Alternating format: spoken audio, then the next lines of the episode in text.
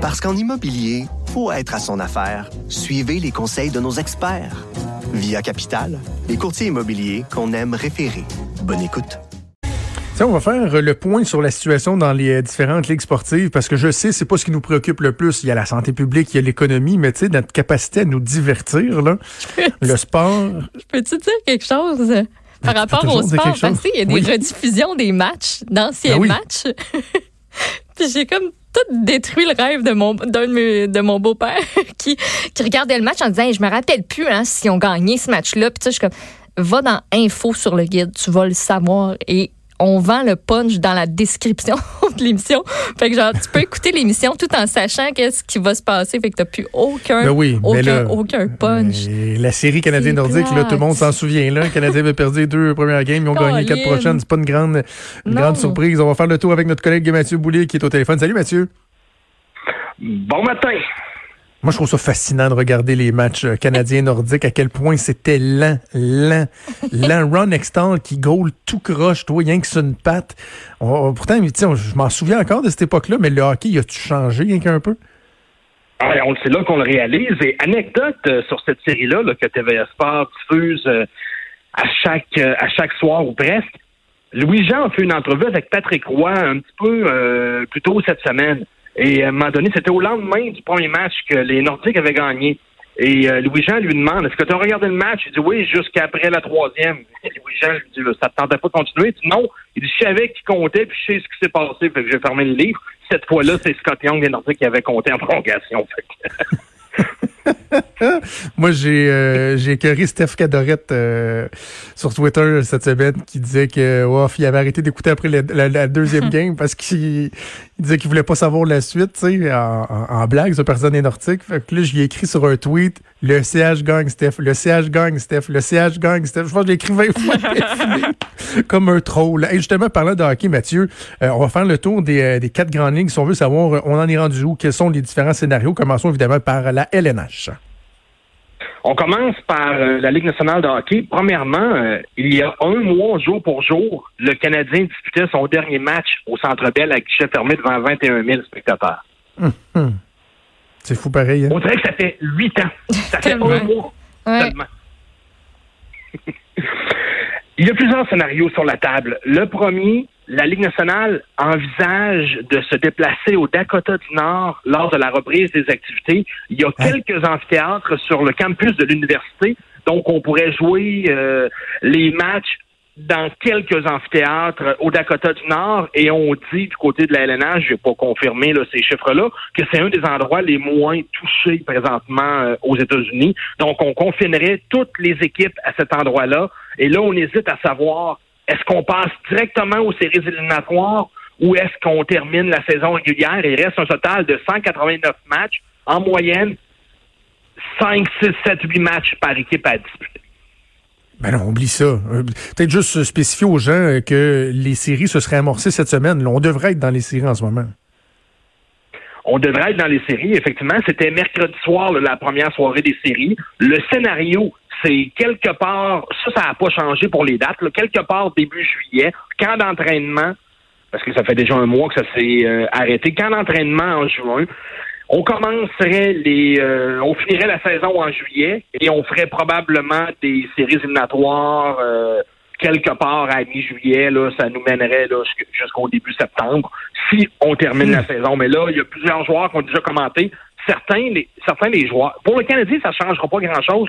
Le Canadien est déjà à peu près euh, exclu des séries. Mais pour les équipes qui sont à un ou deux points avec dix parties à disputer, ces équipes-là ont encore leur chance d'accéder aux séries. Eux sont pas contents. Eux disent On ne sait pas ce qui va se passer dans les dix prochains matchs, deux, trois défaites consécutives de l'équipe qui nous précède et nous, on peut accéder aux séries. Fait il est là le débat présentement. La Ligue va peut-être faire une majoration en moyen parce que toutes les équipes n'ont pas joué le même nombre de matchs. C'est un casse-tête là, pour la Ligue à savoir est-ce qu'on termine ou non la saison. Ouais. Mais ce qui est sûr, c'est que la Ligue ne veut pas toucher à la prochaine saison, est prête à la déplacer début de saison quelque part au début novembre, mais on aimerait disputer et remettre la Coupe Stanley euh, cette année.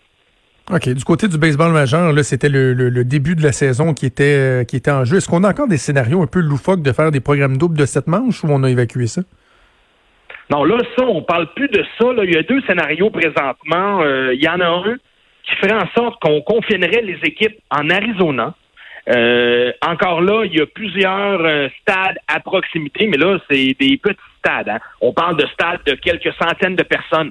Et là, il y a des contrats de centaines de millions de dollars pour la diffusion des matchs. Donc là, on est en train de regarder si on peut installer des caméras pour. Il n'y aura pas de spectateurs. Là. Oubliez ça là, pour les prochains mois. Il n'y aura pas personne qui va assister à des événements sportifs avec spectateurs. Mais ce qu'on était en train de regarder, c'est est-ce qu'on peut essayer d'installer des caméras de télévision? Ce sont les terrains de la Ligue euh, des euh, cactus, là, pour ceux qui sont familiers un peu avec le baseball.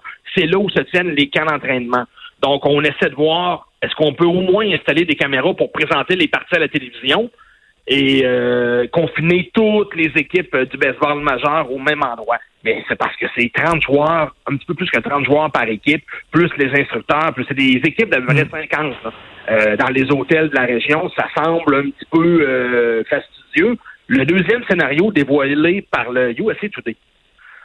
Les équipes dans les camps d'entraînement sont réparties en deux ligues. Ligue des Pamplemousses, Ligue des Cactus, en Floride pour la Ligue des Pamplemousses, en Arizona pour la Ligue des Cactus, on renverrait les équipes dans leur camp, dans leur euh, site d'entraînement, et les matchs se joueraient de cette façon-là. Donc, les déplacements seraient limités au maximum.